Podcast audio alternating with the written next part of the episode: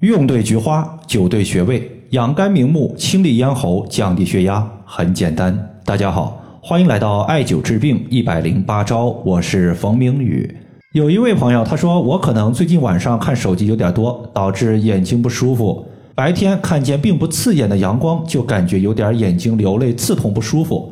晚上还眼睛干涩，想用枸杞子加菊花煮水来熏下眼睛，但是我去中药店买菊花。店员问我要哪种菊花，一下子就把我给问懵了，我就随便拿了点菊花回家了。我想问一下，对于明目应该用什么样的菊花？菊花的种类呢有非常多，从颜色来划分的话，最常见的就是白菊花和黄菊花。但是菊花它更多的是以产地来划分，比如说在我国古代就有四大菊花，你像杭菊、雏菊，它就是以产地来命名的。想要简单的话，大家记住一句话，就是黄菊入药，白菊入茶。明目我们选择黄菊花肯定是没有问题的。如果要按照区域品类来进行细致的划分，那么今天呢，我们就从三个角度和大家详细的聊一聊，分别是降低血压的雏菊和太冲穴，养肝明目的贡菊和外关穴，以及清利咽喉的杭菊和照海穴。第一个，咱们要说的是降低血压，导致血压升高的原因有很多。我们今天重点要说的就是因为肝火旺盛而导致的血压升高。此类人群容易情绪激动、脾气暴躁、面赤目红。雏菊它的产地呢在安徽滁州，以白菊花为最佳。比如说在前年我就遇到过一个患者，一发脾气就容易导致头痛，当时呢我就推荐他买了一公斤的安徽雏菊。他自己又买了一个枕芯儿，把这个菊花倒到枕芯里边，用来当枕头，整体效果呢也还可以。太冲穴它作为肝经的原穴，养肝的效果肯定是毋庸置疑的。只要是肝病，都能用太冲穴来进行解决。我们艾灸太冲穴时，能起到疏调肝气，使人心平气和，缓解脾气暴躁。可以这样讲，人生之十之八九不如意。现代我们的生活节奏又特别的快。大家的工作生活压力都特别的大，所以有肝火有易怒的朋友可以说是非常的多。我自己呢，在调节一些慢性病时，都会把太冲穴作为一个必灸的穴位进行调。太冲穴在我们的足背，先找到第一和第二脚趾，顺着脚趾缝向上推，推到两个骨头夹角前方的凹陷，就是太冲穴的所在。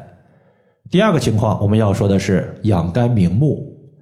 黄山贡菊茶性微寒，略苦。可以清热解毒、养肝明目。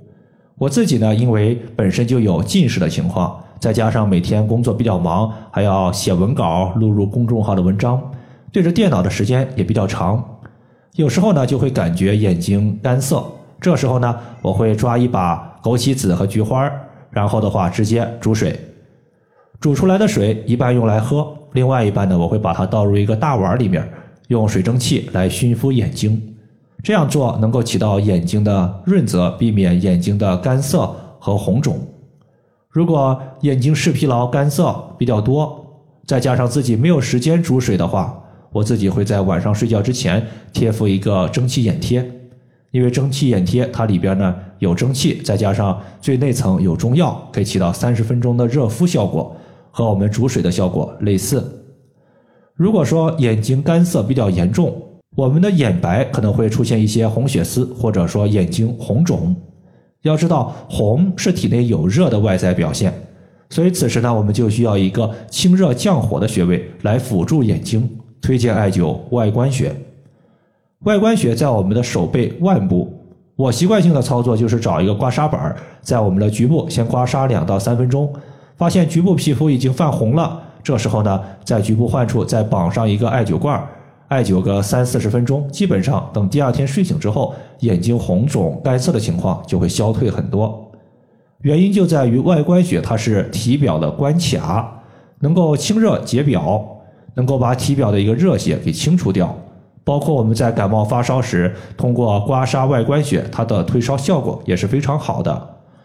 这个穴位呢，在手腕的背部横纹往上两寸，两个骨头中间。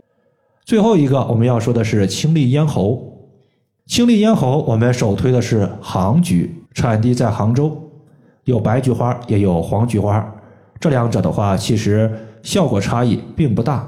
相对而言的话，黄菊的效果会略好一些，白菊的口感会更好一些。当然，这属于是个人看法。我自己呢，其实在家常年就备有杭菊花，因为平时录音讲课比较多，说不定什么时候就咽喉肿痛发作了。虽然呢有杭菊，但其实我个人喝的几率是比较少的，主要原因就在于菊花整体性质都偏寒凉，我自己的脾胃消化比较差，如果喝菊花喝多了，容易拉肚子。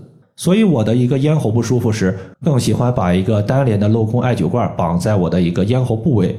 如果艾灸之后发现干痒疼痛的情况并没有得到及时的缓解，我还会在下肢再增加一个远端的穴位，叫做照海穴。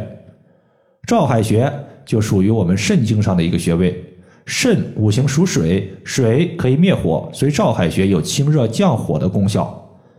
从字面意思上来看的话，照海穴，太阳光照射到大海之上，大海之上会泛起来一些水雾、水汽。因为照海穴它属于是阴窍脉的第一个穴位，阴窍脉这条经脉呢是经过我们人体的咽喉部位的。中医认为经络所过，主治所及。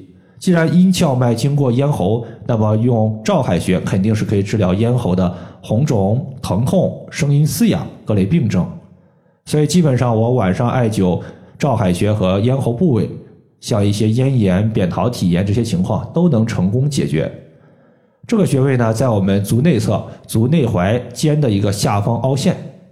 以上的话就是我们今天针对菊花以及养肝的一些常用穴位，就和大家分享这么多。如果大家还有所不明白的，可以关注我的公众账号“冯明宇艾灸”，姓冯的冯，名字的名，下雨的雨。感谢大家的收听，我们下期节目再见。